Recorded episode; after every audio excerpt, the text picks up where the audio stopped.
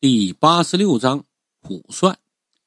一番利弊分析之后啊，我拒绝了张三的好意。张三呢也没勉强，随即将话题就扯到吴立群身上。他说吴立群下午应该会来看他，就让我放心，他会把我这个要求转告吴立群。结果呢，这话刚一说完，门外就传来管教的声音：“张三出来，有人要见你。”张三冲我咧嘴一笑，哼，看样子是吴老板来了，那我先去啊。我点点头，目送张三离去。张三走了之后啊，我就躺在床上耐心的等待。大约过了半个小时啊，张三是一脸喜意的回来了。瞅着他那神情，我就知道这家伙肯定给我带来好消息。果然呢，一回到监室，就迫不及待的拉着我的手，兄弟啊。吴老板已经亲自带人去接你父母了，估摸着晚上能到，明儿一早就能回来。这下你放心了吧？放心了，我的确是放心了。从李富贵威胁我开始，我的心呢就这么一直悬着。虽然李富贵威胁我的成分比较大，并不一定啊就真的敢动我的父母，但我依旧就有些担心了。而现在我悬着的心呢，终于可以放下来了。因为明天上午我就能够看到我父母了。虽说在看守所内相见会令父母感到失望，甚至会因此打我，但我并不在乎。只要能够见到他们二老，看着他们平安无事，我就心满意足了。第二天一大早啊，我就爬起来了，开始等待父母的到来。可结果却令我十分的失望。从早上一直等啊，等到晚上八点。吴立群是依然没有到来，这时候啊，我就隐隐感觉事情有些不对。按理说啊，从晚中到蚌埠也不是很远，又是专车，不至于到现在还没到。出现这种情情况啊，要么是看守所不让父母见我，要么就是吴立群呢没有接到我的父母，不敢来见我。当然了，还有一种可能，那就是我父母出事了。我想了想啊，觉得看守所不让见的可能性不大。那我又不是什么重刑犯，又不存在串供的情况，怎么可能不让我父母来看我呢？就算是不让见，吴立群也不可能不来找张三儿就传递个信息呀。至于没有接到我的父母，我觉得不太可能。那我父母就老实巴交的山里人呢，他们一没文化，二没什么技术。只能守着那些田地过日子，不可能走远的。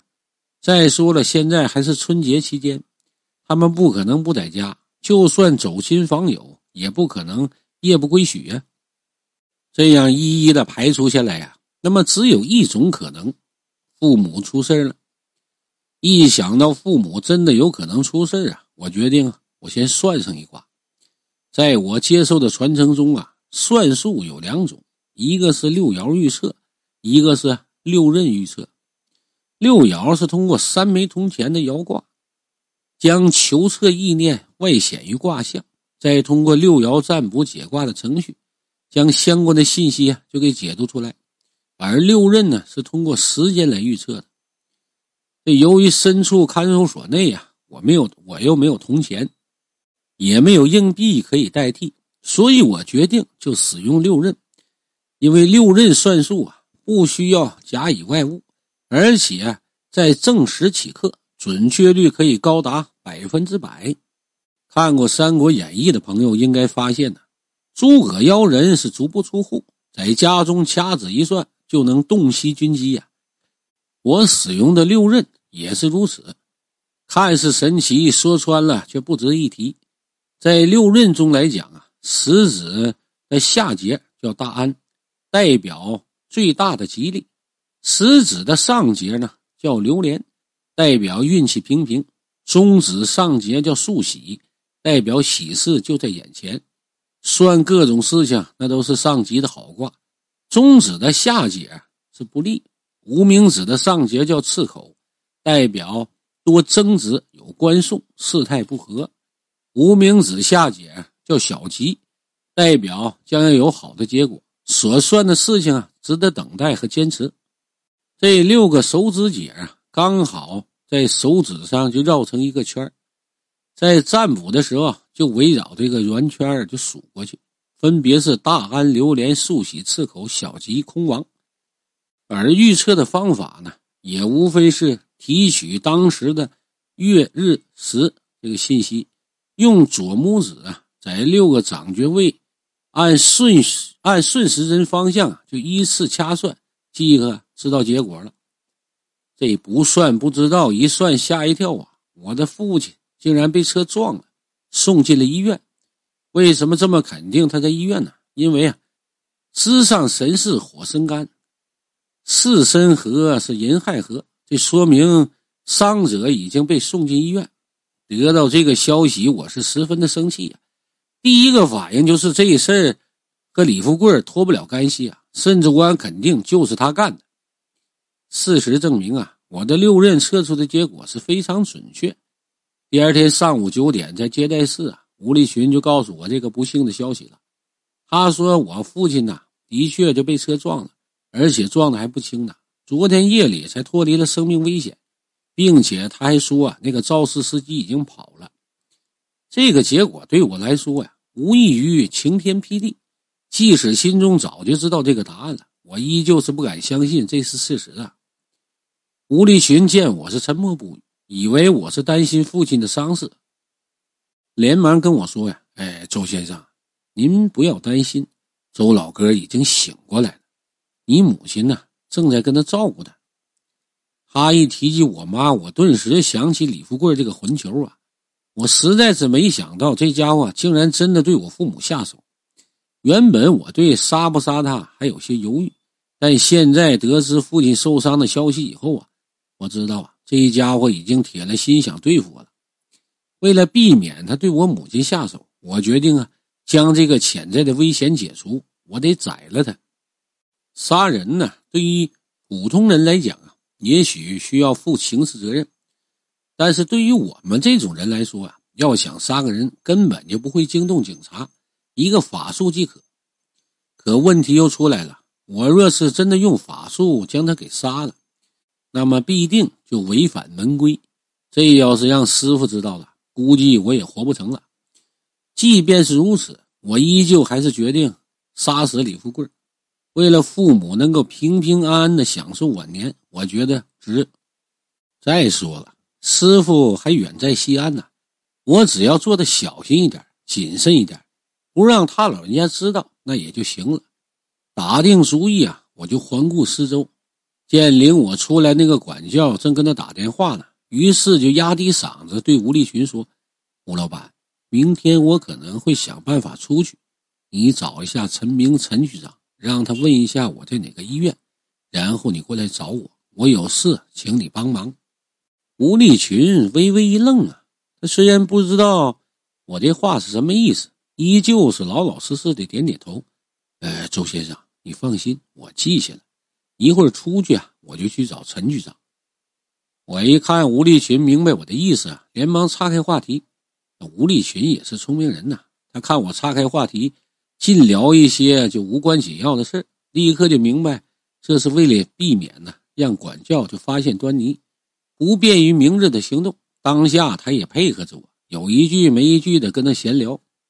时间一到啊，他就离开了接见室，而我就被管教带回了监室。这刚一进监室啊，张三就扯住我问：“哎，兄弟啊，怎么样了？见到你父母了吗？他们还好吗？”面对这一连串的发问呢，我摇摇头：“嗨，没看着他们呢。吴老板说我爸给车给撞了，很严重啊。”张三顿时目瞪口呆呀：“谁干的？李富贵。”张三一听说李富贵干的，什么都顾不上了。直接当着监室内所有犯人的面呢，就嚷嚷起来了：“兄弟啊，这事儿你别管了，等明儿吴老板来看我时候啊，我找人我将他给做了。”听张三这么一说，我顿时吓一跳啊，心想：“你他妈傻呀！就算你想宰了这狗日的李富贵，也不至于当着这些犯人的面说呀。这要传出去，李富贵真死的话，你岂不是第一嫌疑人呢？”想到这儿啊，我不由得转头就看了一眼那些犯人。这一眼看过之后啊，我才意识到自己多虑了。张三儿刚刚的嗓门虽大呀，可是这些犯人却没有一个瞅向这边的。很显然呢，杀人对于这些能够进看守所的大佬们，哎呀，也不是什么新鲜的话题。虚惊一场之后啊，我拍拍胸口，摇摇头：“三哥，这事儿你就甭管了，兄弟，我早有打算。”张三一看我不让他插手此事啊，眉头微皱：“哎呀，你有什么打算呢？说出来，我帮你合计合计。”我没搭理张三的询问呢，而是指着右下的肋骨位置：“呃，三哥，打我，朝这儿打，使点劲儿啊，得打断一根肋骨。”张三微微一愣啊，以为自己听错了，连忙问了一句：“啥？你说啥？”我又重复一遍：“打，朝我这肋骨的位置用力打。”张三确认自己没听错之后啊，有些疑惑的看着我：“打你，还得打断肋骨？”哎呀，是不是发烧说胡话呀？说着，他伸手就朝我脑袋摸过来了。我顿时有些无语了，心说：“你大爷的！旁人都说秃子是聪明绝顶的象征，没想到你这秃子不但不聪明啊，反而笨的可以呀！”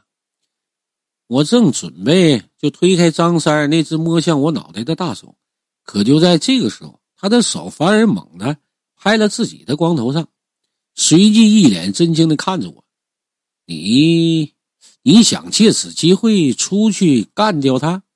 我一看张三终于明白我的意思了，于是就点点头，以示作答呀。他说的没错，我的确是想借助肋骨断裂的机会出去，因为只有肋骨断了，看守所才会将我送医院去进行救治，而且还会住院。只有这样，我才能利用这个空档期，就来摆阵杀死李富贵，以绝后患。虽说呀，这么做的代价有些大，但为了彻底让这个人渣呀，这个威胁到我父母生命安全的人，消失在这个世界上，我觉得受一点伤也是值得的。